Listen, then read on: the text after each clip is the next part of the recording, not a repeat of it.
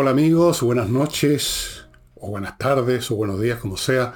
Para mí ya estoy de noche. He esperando que terminara o que avanzara lo suficiente el conteo de votos del plebiscito. Así que estoy grabando más tarde que de costumbre, pero ustedes van a verme a la hora de siempre que ustedes acostumbran a ver. Antes de entrar en materia, con la, con la derrota de la favor y el triunfo del en contra, recordemos a Ignacio que está necesitando su familia ayuda todavía porque la Corte Suprema tiene que decidir si FONASA se pone o no con los costos de los remedios sumamente, sumamente elevados los costos. Y mientras tanto, estamos en veremos y tenemos que seguir en lo mismo. Ahí está la cuenta corriente del papá de Ignacio para que ustedes se, pongan con unos pesos. Eh, segundo, hay jamón. no, bueno, sí, hay jamón y hay flamenco en la casa del jamón en eh, Tenderini 171. Ya conocen eh, todos los detalles, el estacionamiento al lado, seguro, hay que reservar mesa, lo van a pasar súper bien, como está pasando con toda la gente que va, incluso gente que no tenía idea en qué consistía el flamenco, tenía una idea muy vaga y ahora les está encantando. Tercero, mi libro, mi último libro, Momentos Musicales en Yo Menor, está disponible en el villegas.cl slash tienda junto con los que van quedando de los otros libros que les he estado, que les he estado contando que están ahí a su, a su disposición todo este tiempo. Este está solo, lo pueden comprar solo, lo pueden comprar agrupado con otros libros. Está saliendo ya bastante rápido, a pesar de que la gente estaba con la, la, mente puesta en este plebiscito, pero está, se está moviendo muy rápido y la edición es la más pequeña que hemos hecho. Así que suponemos que se va a ir en cuestión de una semana, no sé cuánto, una de esas más, pero eso es. El libro es muy entretenido, les va a encantar. Estoy seguro de eso. Y entremos en materia. En otros tiempos, en tiempos en que este país tenía más sentido el humor, las cosas eran menos serias, yo habría, tenido que ir a tirarme a la pileta de la Plaza Constitución o algo así, porque yo voté a favor y esa opción fue derrotada. Pero en estos tiempos parece que la gente se toma todo con mucha más seriedad y con razón, porque las cosas son más importantes. Ahora, en respecto a esta elección, que yo estoy grabando este programa, como les digo, antes que termine el cómputo total, pero ya está claro que no se va a revertir el resultado y si para que se revirtiera se requeriría un milagro más grande que la resucitación de Jesucristo el tercer día. No va a pasar. La cuestión es que en esos tiempos antiguos, y en otros tiempos más modernos, las elecciones tenían varias cosas bastante claras. ¿Qué era? ¿En qué consistía cada una de las opciones y por lo tanto qué clase de personas iban a votar por esas opciones. Si usted tenía un candidato de derecha, otro de izquierda, otro de centro, etc., usted sabía lo que pensaba este candidato, este, este otro y este otro, más menos, por lo menos, y sabía quiénes iban a votar por él. Estaba clara la cosa. Ganó tal postura, tal agenda, tal candidato. Ganó la izquierda o la derecha o el centro, el que sea. Pero ahora la pregunta, ¿quién ganó realmente? ¿Qué se ganó? Porque en toda elección los votantes de, una opción cualquiera son por supuesto este, distintos unos de otros. Hay viejos, hay jóvenes, hay mujeres, hombres, eh, gente mayor, gente menor, hay de todo, gente de regiones, gente de Santiago. Pero lo que, lo que hemos visto ahora en el voto en contra es una heterogeneidad total y completa, al punto que uno no puede saber exactamente quién ganó y qué ganó. Fíjense ustedes lo siguiente. Por el en contra, evidentemente, votó la izquierda, llamémosla dura, el oficialismo, votó la gente del Partido Comunista, la gente del Frente Amplio, todas las sectas del Frente Amplio, eh, probablemente también los socialistas, pero ya ahí empieza a haber otro, otro talante, ya no, no con mucho entusiasmo, sino que un poco regañadiente, porque están embarcados ahí. El Partido Socialista, junto con la democracia cristiana y el PPD, no tienen opciones fuera. Ellos sienten que no tienen ya ninguna otra opción política salvo estar enganchados al gobierno. Y uno adivina sin muchas dificultades que mucha gente de esos sectores votaron en contra, eh, bueno, porque había que hacerlo, porque están ahí en ese carro. Después tenemos a los derechistas, a los muchos derechistas, yo les di la otra vez una cifra, entre el 9 y el 15% les dije de los que votaron contra la proposición constitucional anterior, o sea, gente que no es favorable a la izquierda en el gobierno, iban a votar en contra ahora. Y probablemente así ocurrió. Y estamos hablando no de derecha en general, sino que de los derechistas más duros. Los derechistas que convirtieron esto en una épica, incluso en sus canales de YouTube. Después tenemos los, que, los opositores, que no son pocos, que creyeron que la opción a favor iba a favorecer al gobierno y a la izquierda. Hicieron ese cálculo, sin ser extremo, como los anteriores que les he mencionado. Después tenemos gente, y algunos de ellos los entrevistaron en televisión, ustedes que lo vieron, gente que votó en contra porque creyó que esa era la opción para estar contra el gobierno. O sea, se equivocaron de voto, digamos. Después están los que votaron porque tienen una lealtad con la, con la constitución anterior a la que asumen de Pinochet, aunque ya no, de Pinochet no le queda casi nada. Digamos, eso que llaman desde la izquierda los pinochetistas, los nostálgicos de la dictadura, esos también votaron en contra. O sea, aquí tenemos cuatro o cinco o seis grupos distintos, muy diferentes entre sí, que votaron en lo mismo. Y si votaron los mismos grupos tan diferentes, ¿quién ganó? de todos esos grupos y qué significa la victoria para cada uno de esos grupos. ¿Qué es lo que ganaron? ¿Qué es lo que se ganó? En el otro caso, en el a favor, estaba todo bastante más claro. Los que votaron a favor era o porque les parecía bien concretamente la proposición constitucional o porque querían votar contra el gobierno. Eso no hay ninguna duda. Pero en este otro lado en este otro lado están todos estos grupos, los izquierdistas, los izquierdistas duros, los izquierdistas demócratas, los de derecha que no les gustaba porque creen que la, que la, que la proposición iba a facilitarle las cosas a la izquierda. Yo creo que es al revés, pero ellos lo creían. Después tenemos a los pinochetistas que votaron por lealtad a la constitución del Tata Pinochet. Después tenemos los que se equivocaron. Tenemos una multitud de grupos completamente distintos. Ahora, esta es una. Es una. Un es una victoria. Que yo no sé para quién es victoria. Y qué significa esa victoria. Incluso para los que podrían tener una idea más clara. Que son los oficialistas. Que votaron a favor de la constitución pinochetista que tanto han satanizado. Calculando que les deja abierta o entreabierta puertas para seguir con su proceso de transformaciones profundas, como lo llaman, sin amarras constitucionales que habrían existido en la proposición derrotada. Pero eso es un resultado, no es una victoria. Una victoria tiene algo de entusiasta, de épico. Ganamos, ganó una idea positiva. ¿Qué persona, incluso de extrema izquierda, que tenga un mínimo, digamos, de honestidad integridad personal con su izquierdismo, podría salir con holgorio a aplaudir el hecho que ratificaron la vigencia de la constitución de Pinochet, digamos usted.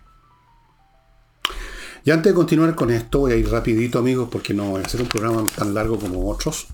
Voy a recordarles algunas cosas importantes para ustedes. Gestión de condominios.cl, una empresa que ustedes ubican ahí en ese sitio, para manejarle todos los temas administrativos de papeleo, de cobranza, de los gastos comunes, todos esos temas de un condominio para que ustedes, los administradores físicos que están ahí, se encarguen de los otros aspectos del mantenimiento del condominio. Déjele todo lo demás, que es el papeleo, que es la parte más latosa, a gestión de condominios.cl. Continúo con entrenainglés.com, una academia gestionada por profesores de inglés que da clases online absolutamente eficaces y que los invita a, esta, a este nuevo curso que están ofreciendo, que ustedes ven a mi derecha los detalles. Y cualquier duda que tengan, manden un mail a coordinación arroba Aprenda inglés de una vez por todas, amigo. Continúo con Fastmark, que los ubica en fastmark.cl, una empresa chilena de transporte internacional de carga desde Estados Unidos a Chile para las empresas, vía aéreo, marítima, según corresponda, y que tiene un servicio courier para individuos privados. O sea, lo que usted compre en una tienda en Estados Unidos, no importa que sea una cosa pequeña o grande, se la van a traer. Y termino este bloque con Dealer and Law, una empresa que hace algo que hay que hacer. Una empresa que se dedica a cobrar facturas impagas que es un cacho para las empresas, porque además tienen que pagar IVA por algo que no les han pagado. Ellos se encargan de la cobranza extrajudicial, cobranzas judiciales, verificación de créditos, reorganización y liquidación, castigos e incobrabilidades. Ven de que mm, emiten certificados de incobrabilidad y recuperan el IVA, de, ese IVA que ustedes pagaron por algo que no les pagaron a ustedes. Todas estas cosas las hace Dealer and Law en todo el país y lo está haciendo desde hace 23 años con mucha eficiencia. Bueno, como les digo, esta es una victoria rarísima. Creo que nunca se había visto una victoria en que están en, el mismo carro victorioso, derechista, izquierdista, confundido, señoras cuicas que decían, me contaba una persona, una amiga, eh, que en la cola de la votación decían, acuérdense que hay que votar por, en contra, de todo, o sea, lo más transversal que jamás existió en votaciones es esta votación por él en contra. Yo creo que muchísimos votaron en contra, porque la gente, muchos de ellos ni siquiera han seguido este proceso. Creyeron que era una votación contra el gobierno, no a favor del gobierno. Es decir, el gobierno lo plantea como algo a favor de ellos, y probablemente, yo no sé, no estoy viendo la televisión y la voy a ver eh, si están celebrando o no, si tienen ánimo de celebrar, aunque se me hace difícil imaginar de dónde sacarían fuerzas para una comedia tan, tan, tan, forzosa, ¿no? De aparecer como victoriosos por ratificar la, la, constitución, que ellos mismos califican la constitución hecha entre cuatro paredes por cuatro generales, como dijo Boric alguna vez. Se me hace difícil.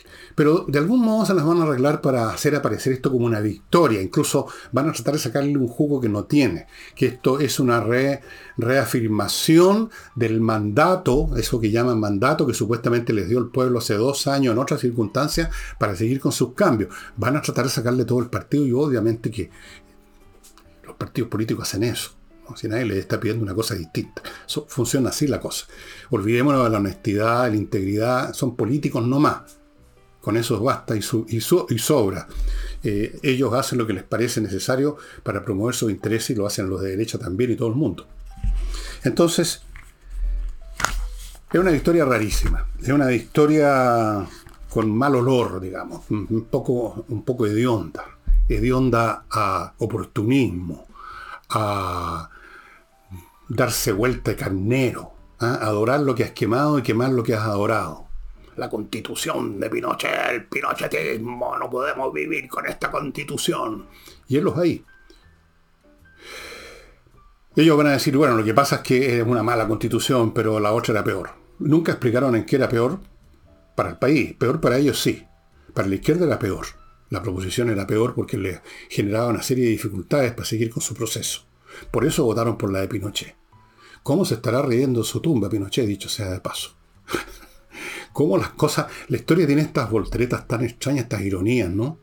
La izquierda más dura votando por la constitución del tirano que los persiguió, que los masacró. Curioso, ¿no?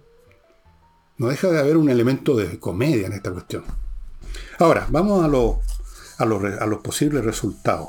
Más allá, digamos, de esta comedia de la victoria que van a, tratar de sacarle el máximo de jugo, ¿qué efectos prácticos tiene un poquito después de eso? Cuando termine la comedia, cuando baje el telón, cuando pasen unos días, cuando haya, haya que volver a los business as usual, ¿qué es lo que va a suceder? Eso es lo que vamos a analizar después que vea mi próximo bloque. Les juro, os juro que lo voy a hacer rápido, porque hoy día vamos a hacer todo rápido con el perdón de los auspiciadores, pero en fin. No olviden amigos que el mejor regalo que le pueden hacer a un niño inteligente, que son muchos niños, pero los pasman los papás a veces porque no los estimulan, los dejan que se vayan por el tobogán de la mediocridad. Este regalo Pascua, ajedrez, lo mejor que usted le puede regalar a un niño listo.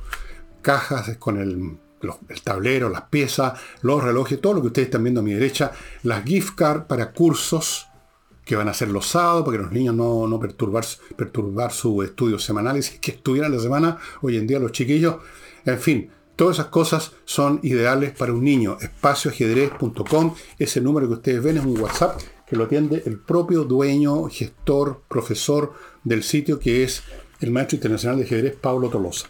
Continúo con mi climo, que les recuerda que hasta el 26 ¿A cuándo? Hasta la Pascua. Hasta el 24, tienen una semana. Van a haber precios muy especiales que usted puede averiguar entrando al sitio miclimo.com. Les recuerdo además que ellos están instalando los equipos mucho más rápido, pero mucho más rápido, más de un mes más rápido que otras empresas. Porque tienen una práctica ya de años y tienen unos equipos de instaladores de primer lugar, de primera clase. Y no olviden que a propósito de eso, les dan una garantía de 5 años por la instalación que nadie más se la da. miclimo.com. Ya sabe cómo están siendo los calores. Continúo con esta oportunidad de irse a vivir a otro lugar lindo, precioso. Fundo Las Cumbres. Es un proyecto inmobiliario que ya ha entregado algunas parcelas, que está eh, a 12 kilómetros de Puerto Vara, pero al mismo tiempo como si estuviera a infinita distancia de Puerto Vara, está en otro mundo, en medio de un bosque, en, cerca del de barrio que llaman Playa Niklishek, en Puerto Vara. Lugar maravilloso que ustedes pueden contactar usando este QR que está a mi lado, lo agarran con el celular, con eso entran a la página, ven detalles, incluso escuchan testimonios de gente que está ahí. Miren que voy rápido. Eh, la razón por la cual la izquierda, apretándose la nariz y disimulando, votaron para mantener la constitución de Pinochet, es que en ella hay elementos que les permitirían eventualmente seguir adelante con su proceso de transformaciones profundas que yo llamo revolución porque eso es lo que es. Cuando usted pretende y a veces logra derribar las instituciones básicas de una sociedad, eso es una revolución. No tiene que haber necesariamente guillotina ni fusilamientos masivos, simplemente es un tema de si se derriban o no las instituciones principales. Y la actual constitución, por la cual mucha gente de derecha votó pensando al revés de cómo son las cosas, pero en fin, ya eso de historia pasada, les permite, primera cosa, porque se debilitó el quórum para cambios constitucionales. Es decir, esta constitución por la cual votaron la pueden cambiar mañana si tienen los votos. Es verdad que tanto los partidos, los partidos oficialistas prometieron por escrito que en dos años, o sea, lo que falta, lo que queda de este, lo que queda del gobierno de Boric, no van a hacer nada. No van a joder más con esto y se van a dedicar a otra cosa. Eso dicen los políticos. Y puede que sea así. Pero el que haya firmado un papel no, no, no consolida esa decisión, no la deja, digamos, escrita en piedra para nada. Los políticos son, son personajes que no tienen, no, tienen, no tienen esos parámetros. O sea, ellos ven lo que les conviene, lo que, lo que ellos creen que le conviene al país, desde luego lo que les conviene a ellos. Si en un momento, si dijeron esto es porque les pareció que les convenía decirle al pueblo chileno que no iban a seguir con esto. Pero si el día de mañana sienten que con esta votación como que se revivifica el espíritu revolucionario que creyeron tener hace dos años, capaz que se den vuelta. No hay ningún problema. No hay ningún problema, estimados amigos. Puede que lo hagan, no estoy seguro. Puede que no se, no se tomen dos años. Puede que no lo hagan mañana tampoco. Pero pueden hacerlo en seis meses. Pueden empezar de nuevo. De hecho, hay algunos partidos que dicen que van a intentar cambiar en el Congreso la actual constitución para que no sea lo que es ahora, eso que ellos llaman la constitución hecha entre cuatro por cuatro generales entre cuatro paredes. Ese es el resultado si es que hay alguno. Fuera de eso, veamos qué pasa en el ánimo de la oposición. Eh, alcancé a ver antes de entrar a hacer este programa al presidente de la UDI diciendo que se van a dedicar ahora, que eh, lo que pasó pasó, se van a dedicar ahora a los temas de seguridad, la economía, etc. O sea, se van a dedicar a temas que no tienen con este gobierno futuro ninguno. Eso, como lo he explicado, lo he dicho muchas veces acá. Ojalá me equivoque. Ojalá me equivocara. Por supuesto, yo no tengo interés en acertar en este pronóstico que este gobierno no va a ser capaz de combatir el problema de la seguridad y que esto va a ir empeorando día a día. Incluso se hacen dos o tres actos eh, pirotécnicos de capturar a unas personas, destruir una banda, sacar unas cuantas personas del país, pero eso van a ser un gota en un océano. Se requerirían medidas de una dimensión que este gobierno no las va a poder ejecutar. No está en su ADN político, en su mente, en su estómago, en su agenda política, en nada. En cuanto a la economía, van a seguir haciendo declaraciones pero no, no se va a lograr gran cosa. Lo que yo creo que se puede lograr en el mejor de los casos, lo, mejor que puede lograr la derecha con sus votaciones, con, su, con el poder que puedan tener en el Congreso, es impedir que se arruine más el país de lo que se está arruinando. Digamos, disminuir la velocidad con que nos estamos encaminando al abismo, a la ruina. Cosa que cuando lleguen dos años más y si el país elige a otro gobierno de otro signo, que es lo que creo que va a ocurrir de todas maneras, a pesar de esta votación, que como les digo, no se sabe quién la ganó, quién, la, quién hizo ganar el, en contra de esta manera. Cuando llegue ese momento el país sea recuperable, esté flotando todavía, puedan hacerse las reparaciones del caso. Yo creo que la única, la única tarea que la derecha puede cumplir, la oposición, digamos mejor, la puede cumplir es esa. Ponerle barreras a los entusiasmos, a los delirios de una izquierda que probablemente se va a sentir empoderada por esta votación, que se la van a asumir como propia y como victoria de ellos. Otra cosa no. O sea, la derecha solo puede llevar a cabo lo que se llama control de daños. Control de daños significa no reparar sino que tratar de cerrar algunas válvulas, para que no siga echando el agua. O cerrarlas a media. ¿Quién va a cerrar la válvula de la inmigración, por ejemplo? Nadie. El gobierno no. Va contra sus principios, entiéndanlo. Esto no es un tema administrativo, simplemente que no se pueda, que no hayan los recursos económicos, que no hayan suficiente autopatrulla, que no hayan suficiente carabineros. Este es un tema de que no hay suficiente inteligencia en la cabeza de estas personas. Y creen que es un beneficio para el país que sigan entrando millones ya con miles y miles de delincuentes. Total, a ellos en general no les pasa nada, aunque han habido algunos que ya han sufrido delitos en sus propias casas, pero no ha llegado eso a una masa crítica como para que empiecen a sentirse que el agua a ellos también les está llegando a los pies o más arriba. Entonces, la derecha solo puede, o la oposición, hablemos de oposición mejor más que de derecha. La oposición solo puede minimizar el futuro daño que va a seguir sufriendo este país inevitablemente. Eso es una certeza matemática, amigo. Creer otra cosa es ser muy iluso. Bueno, eh, esa es la, la situación de la derecha. Hasta ahora, no sé qué otros cambios van a ocurrir, qué procesos psicológicos, políticos van a pasar por la mente de todos estos distintos y tan diferentes personajes que constituyen la oposición, republicano, RN, UDI, independiente, los amarillos, los demócratas. ¿Qué van a hacer? ¿Qué decisiones van a tomar? Y de la izquierda, tal vez van a haber algunos grupos que creen que llegó el momento de meterle pata al acelerador. ¿Cómo? ¿Con movilizaciones? Tal vez. Porque igual los votos que tienen en el Congreso son, siguen siendo los mismos. Los votos en contras siguen siendo los más o menos los mismos.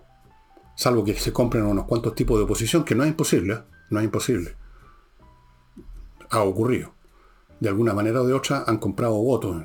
Estoy usando como metáfora el verbo comprar, por supuesto. Todo en general está bastante, lo que se llama en física estado coloidal. Puede tomar cualquier eh, configuración. Es muy difícil eh, hacer una predicción y no pretendo hacerla. Solo lo que les estoy diciendo, probablemente en los próximos días voy a ir teniendo más claro el panorama. Tal vez voy a tener más datos, vamos a ver más reacciones. Por ahora, lo que ya les he dicho, la izquierda va a celebrar como si fuera su triunfo, eso es lo primero. Segundo, es un triunfo no se sabe de quién, dado lo heterogéneo de la, de la gente que votó, no solo heterogéneo por, por peculiaridades personales, sino que por razones políticas, ya lo vimos al principio de este programa. La oposición dice que va a dedicarse a los temas esto, lo cual es... Le crea un problema a la oposición, por supuesto. Ya no tiene un gran tema. Tiene un tema importante, tiene temas importantes, pero no son temas institucionales. ¿No es cierto? No son temas en que puedan poner al gobierno en una, en una coyuntura institucional. Son muy importantes para la ciudadanía, el tema de la seguridad, por ejemplo. Pero ahí el gobierno se puede dar vuelta con 20.000 cosas. Eh, Boris puede hacer 800 declaraciones más del tipo de las que ya le conocemos. Que vamos a seguir por cielo, mar y tierra, que yo mismo voy a salir a hacer eh, patrullas nocturnas, que no vamos a permitir que esto que impune, que esto otro es inaceptable. Puede hacer muchas más. No hay límite. Se puede hablar hasta el fin de los tiempos. La señora Toa va a hablar de nuevo de que hay unos cuantos radiopatrullas más y que el plan de calle sin violencia y que arrestaron a cuatro pelagatos. Y entonces la oposición va a decir que no es suficiente y en eso y en ese ámbito, más o menos ese ámbito cerrado, no hay mucho espacio para temas de mayor vuelo, para digamos para poner las cosas en los puntos críticos que se requeriría para llevar realmente este gobierno al pizarrón. Con la economía lo mismo. Marcel, que se convirtió en un charlatán, puede hablar de 20 millones de gabinetes del crecimiento, y si no el gabinete del crecimiento, ser el gabinete de la inversión, y después de ser el gabinete de la plata, y después de ser el gabinete de la crisis, o el gabinete de la unidad. Pueden inventar 20.000 gabinetes más. Nombres no faltan, el diccionario está lleno de palabras. Y la economía va a seguir digamos, con más empresas que quiebran, con más empresas que cierran, con más gente cesante, con más gente que no encuentra pega ya en años, con gente que ya ni siquiera busca pega, con datos económicos cada vez más malos o estancados. Y todo este panorama, amigos, se complica y se hace aún más impredecible por una razón que yo he mencionado en algunos programas, en el sentido de que este país no está flotando en la nada, sino que está en un planeta con otros países y estamos viviendo un proceso planetario de derrumbe del orden mundial como el que conocíamos y estamos con peligros, con nuevos peligros de conflictos militares. O sea, ya tenemos dos grandes conflictos militares que ya están teniendo efecto. Por ejemplo, por si usted no lo sabe, la guerra entre Israel y no sé cuántos grupos más, porque no es solo Hamas, Hezbollah, los hutíes, detrás de todos ellos, escondiendo la mano un poco, estos hipócritas de los, clérigos de Irán. Está en guerra con medio mundo, los amenazan los turcos, o sea, y, uno de los efectos es que los hutíes están eh, dificultando o prácticamente cerrando uno de los pasos navieros más importantes del comercio mundial. Eso va a afectar Chile. Si hay otro, si hay otro conflicto en el mar de la, en el Indo-Pacífico, aunque no sea de gran magnitud, sino que aunque sea una escaramuza entre Estados Unidos o Filipinas o quien sea con los chinos, imagínense lo que va a pasar al comercio mundial. También son vías importantes, sería un caos. En medio de esa remesón mundial, casi uno podría pensar que los remesones o que las consecuencias o que los procesos que se vivan en Chile van a ser irrelevantes para poder determinar cuál va a ser nuestra situación en un año o dos años más. Porque todo se va a dar vuelta. Y realmente si ganó el a favor o ganó el en contra, si está en el gobierno Boric o, llegó otro en su momento, lo que sea, todo eso, en medio de esta conmoción tan grande, va a ser como la nada misma. Y les voy a poner un ejemplo, pero antes de eso, amigos, también rápidamente, porque este es un programa rápido hoy día, Famaba Grill, la nueva manera de hacer asados, que ya les he explicado muchas veces, así que no se las voy a explicar de nuevo. Además, ustedes están viendo ahí la foto de estas mesas espectaculares que les permiten tener asados de otra manera, de una manera civilizada, digamos, no volver, no volver al periodo de las cavernas. Continúo con kmmillas.cl, donde usted puede vender sus millas acumuladas por sus vuelos a buen precio antes que las empresas se las hagan desaparecer.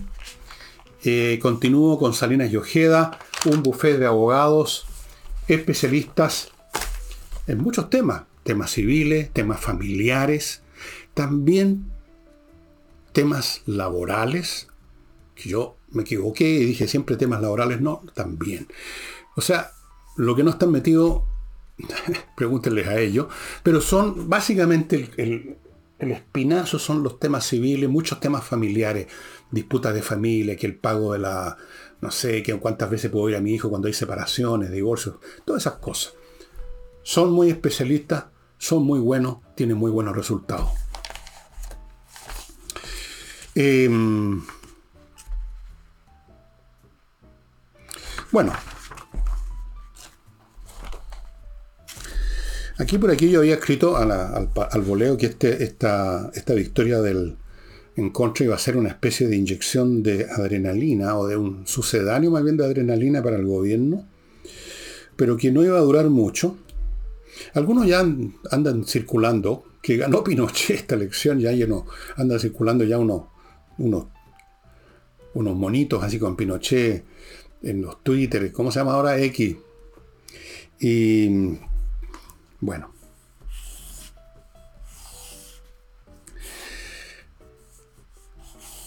En cuanto a los ciudadanos comunes y corrientes ahora, vamos a eso.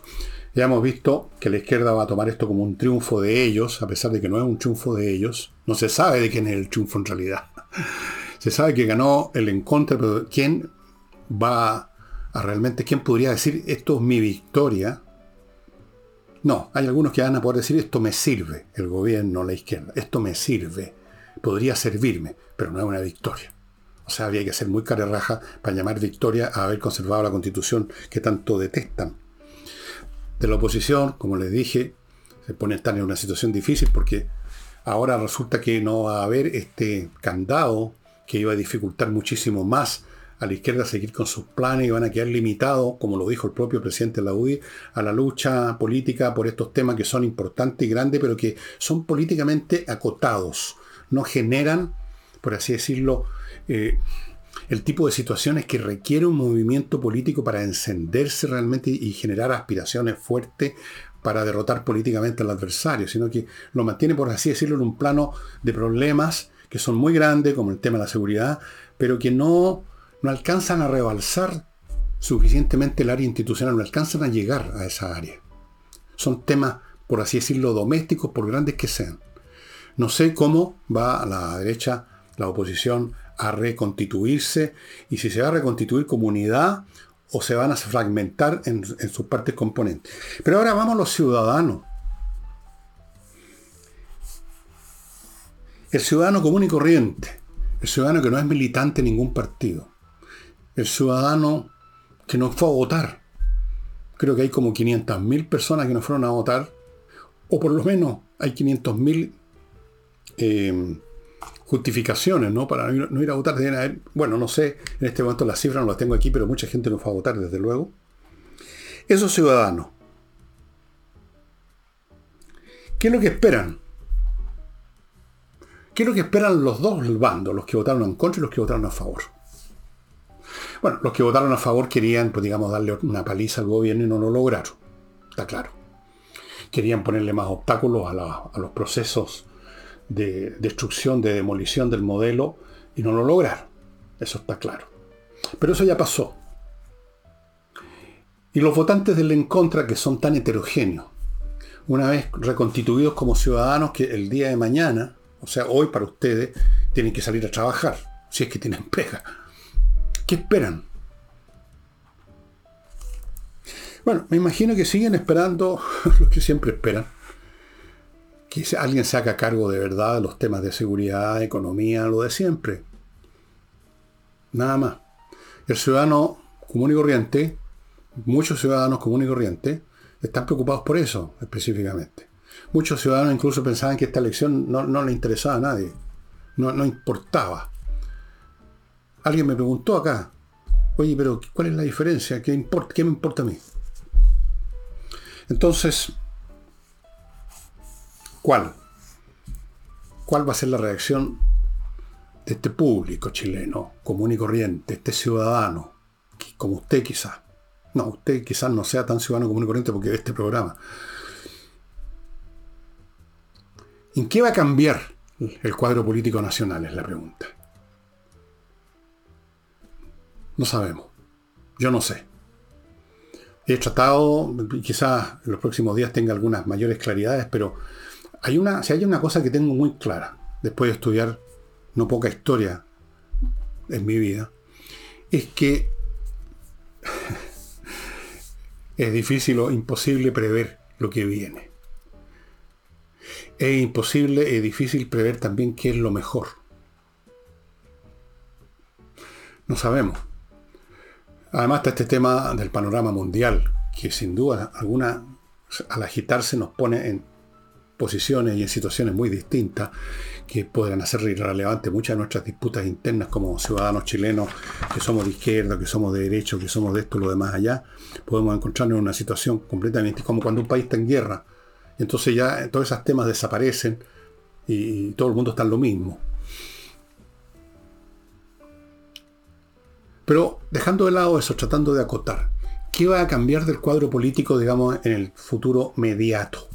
Inmediato incluso y descontando estos primeros días de posible alborozo, si es que se alborozan, o en todo caso de triunfalismo, que va a tener que pasar eso, porque al final las aguas se retiran y queda todo como estaba, los mismos problemas, el mismo número de congresales, el mismo número de gente a favor o en contra del gobierno.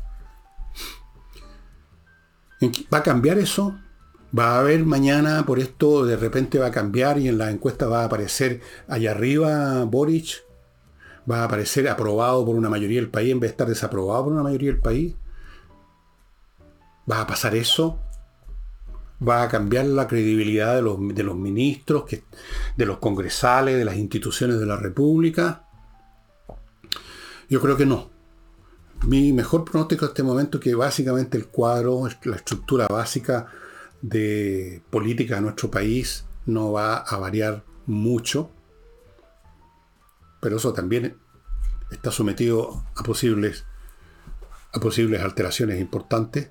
Siempre queda en la historia un margen para lo que llamamos alguna vez los accidentes históricos o esos procesos como esos procesos químicos invisibles que de pronto convierten algo que era de un determinado color en algo de completamente distinto.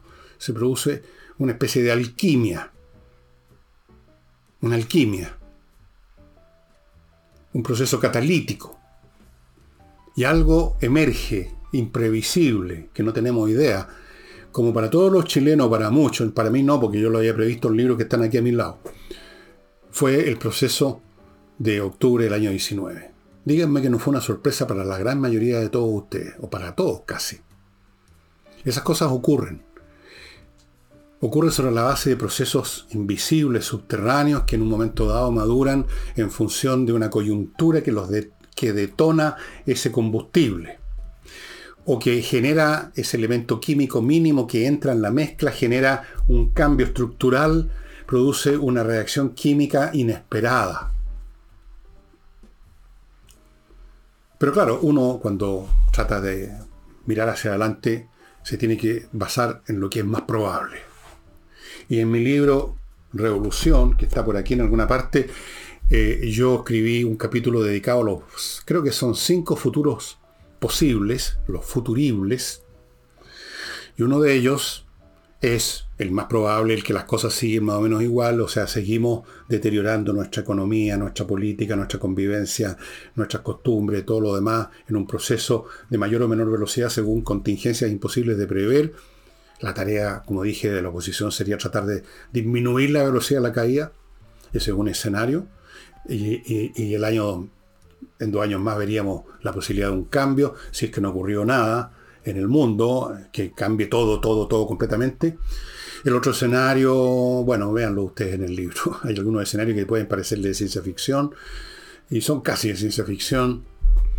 Si hay algún grupo, por ejemplo, extremista, que cree que llegó el momento de apretar el acelerador a fondo y inicia otra vez un proceso de violencia extrema, en una de esas el gobernante, como le pasó a Gabriel González Videla, que llegó al poder en los años 40, 46 creo, con el apoyo del Partido Comunista, pero el Partido Comunista se puso tan fastidioso con su gobierno tan subversivo, llamemos que González Videla los puso fuera de la ley. ¿Podría pasar algo así? No sé, me parece muy difícil, pero es una probabilidad. Las probabilidades existen por pocas que sean, que sea un 0,1 es una probabilidad. Mientras exista algo más que cero es una probabilidad. Y hay otros escenarios, más improbables o más probables según el caso, según lo que suceda en el mundo. Estamos muy atados hoy a lo que suceda en el mundo, porque lo que está sucediendo en el mundo es una situación de tumulto universal y por lo tanto deja de ser una constante, un telón de fondo sobre cuya base nosotros podemos hacer más o menos predicciones en miniatura en lo que corresponde a la, a la dinámica del país. Pero estando todo revuelto, o digámoslo matemáticamente, si eh, hay procesos que afectan grandes números, lo que ocurra a nivel de los decimales tiene poca importancia, ¿me entienden? Así es que, bien, veremos, vamos a ir viendo en el curso de los días, de las semanas, en qué se va dando, cómo se va dando la cosa. Yo permítanme recordarles, todavía me queda un par de cositas. patriciastocker.com, profesionales a cargo de registrar su marca, defenderla, conservarla y renovarla en Chile y el extranjero. Cosa muy importante para los que tienen ahora empresas nuevas, que hay un montón de gente que ha iniciado nuevas actividades yo mismo, y hay que, hay que hacer esto de registrar la marca y que alguien la proteja. Continúo con compreoro.com, el sitio donde usted puede comprar lingotes de oro y de plata lo que quiera, las dos cosas, una de las dos. Hay monedas de oro también impresas en, en eh, Canadá. Una excelente póliza de seguro financiera porque el oro y la plata nunca pierden su valor, son valor. Continúo con Lomas de Milleray, otra opción interesante para cambiar de vida en el sur, que es la región más linda de Chile, sin duda. Esto en la región de los lagos, el proyecto inmobiliario Lomas de Milleray, que ofrece parcelas en ese sector y usted puede ver en un video que tienen ahí en lomademirai.cl lo lindo que es. Ofrecen parcelas con electricidad soterrada, caminos interiores amplios, agua potable, fibra óptica. Amigos, echen una miradita. Se va a entretener por último con este video. Continúo con Remodeling, la empresa con puros profesionales para los efectos de remodelar su casa o departamento, pisos, murallas, muebles de cocina, estructuras de la casa, por ejemplo, una mansarda que no existe, o demoler una que existe, o crear una gran terraza en el jardín interior, o eliminarla, o la piscina, o sacar la piscina, qué sé yo. Y termino con Hey, el corredor inmobiliario, amigos, que vende, porque tiene métodos innovativos, porque trabajan como enanos de lunes a domingo, salvo este domingo, y eso. Hey, eso sí, él recibe su casa o lo que quiera vender, pero tiene que solo entregársela a él. Él no, no acepta una casa o una propiedad que está en 25 otros corredores. Así no le pueden poner pino. Ellos le ponen mucho pino, pero quieren ser 100% responsables. Bueno amigos, ¿qué más les puedo decir? Eh, esto es un proceso en marcha, si es que es un proceso en marcha, si es que las cosas no quedan un, dos, tres momias y simplemente rápidamente se olvida todo este tema. ¿Qué es lo que mucha gente quiere? Y la gente votó una cosa u otra, pero quizás la gran mayoría de las personas, incluyendo las dos opciones que habían, lo que quieren es que se acabe esta cuestión. Corten el hueveo, como me dijo un señor el otro día, de una vez por todas. Y dedíquense a resolver los problemas de aquí, de acá y de allá.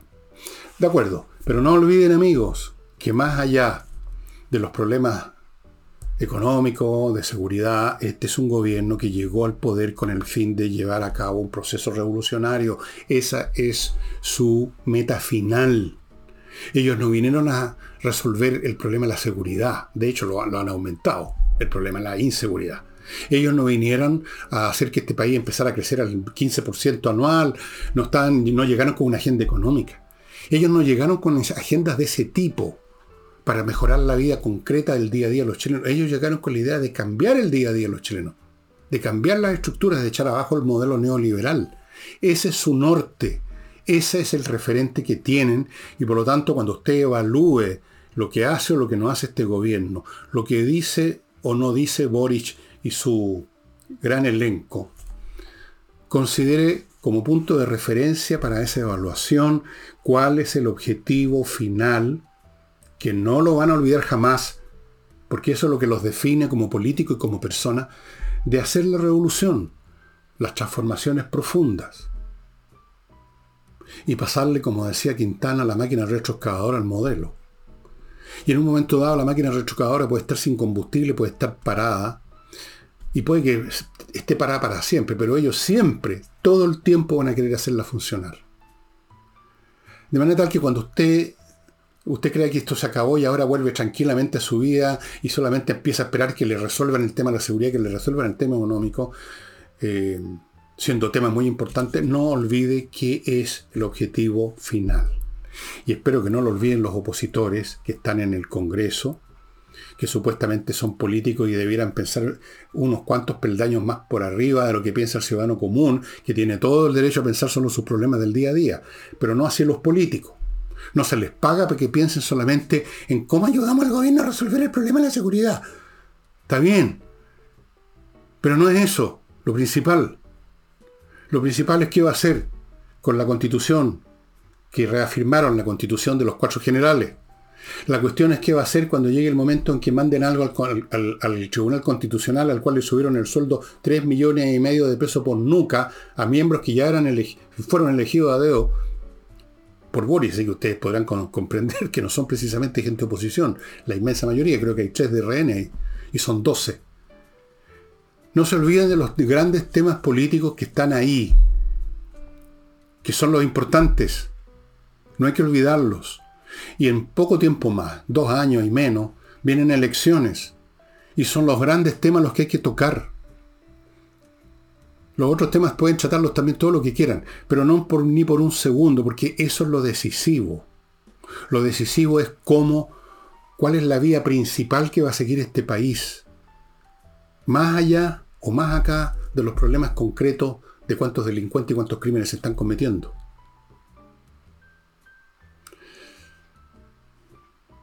Pero amigos, y esto se lo digo a, a todos, pero especialmente a los que se sienten derrotados hoy día, eh, esta cuestión, y lo dije afortunadamente para que no crean que lo estoy diciendo ahora porque mi opción perdió, hace varios programas atrás, dije, analicé esta cuestión y dije, lo más fundamental en este momento en Chile, en la política chilena, es la gente que está en las instituciones y no la estructura de las instituciones, porque es la gente que está en ellas las que los maneja de una manera o de otra, como va a ocurrir con el Tribunal Constitucional, que puede tener toda la apariencia de un ente que flota en la estratosfera jurídica y que desde la altura como Dios determina lo bueno y lo malo, pero no, son 12 personas elegidas con el sueldo aumentado. En el, tampoco hay un, un Senado, un Parlamento etéreo que desde la estratosfera gobierna, sino que son personas de carne y hueso que proponen y votan determinadas leyes. La moneda también, lo mismo, no existe un poder ejecutivo en general, así como no existe una clase política en general. Existen personas concretas, con ideas concretas, que usan los recursos del poder de una manera o de otra. El personal es lo fundamental, que gente va a estar en el próximo parlamento y que gente va a estar en la moneda la próxima vez. Súper importante. Eso es lo que nos tenemos que concentrar. Esto es importante. Fue importante.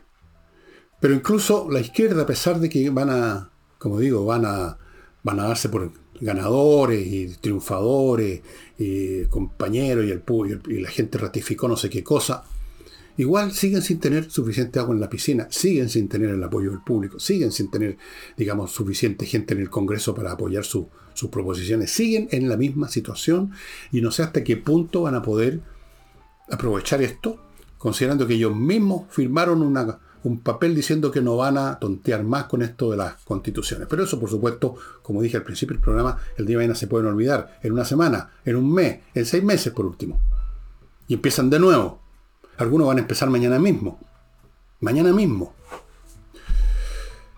Así que todo está por verse todavía. Y esto, repito, y lo digo como punto final, siempre y cuando los remesones cada vez más fuertes que está sufriendo el planeta incluso a otros niveles que no quiero ni contarles, y tienen que ver con lo que está pasando con el Sol y otros fenómenos, digamos, geológicos o cósmicos, ante la dimensión de esas situaciones probables y posibles, en una de esas todo lo que nosotros discutamos, todo lo que nosotros nos peleemos unos con otros acá, no va a importar nada. Todo está por verse amigos. Yo continúo igual haciendo mi programita. Mañana martes con Nicole, seguiremos examinando esta cuestión y seguiremos haciendo el programa. Y eso, eso sería todo, estimados amigos. Nos estamos viendo mañana con Nicole Rodríguez. Chao.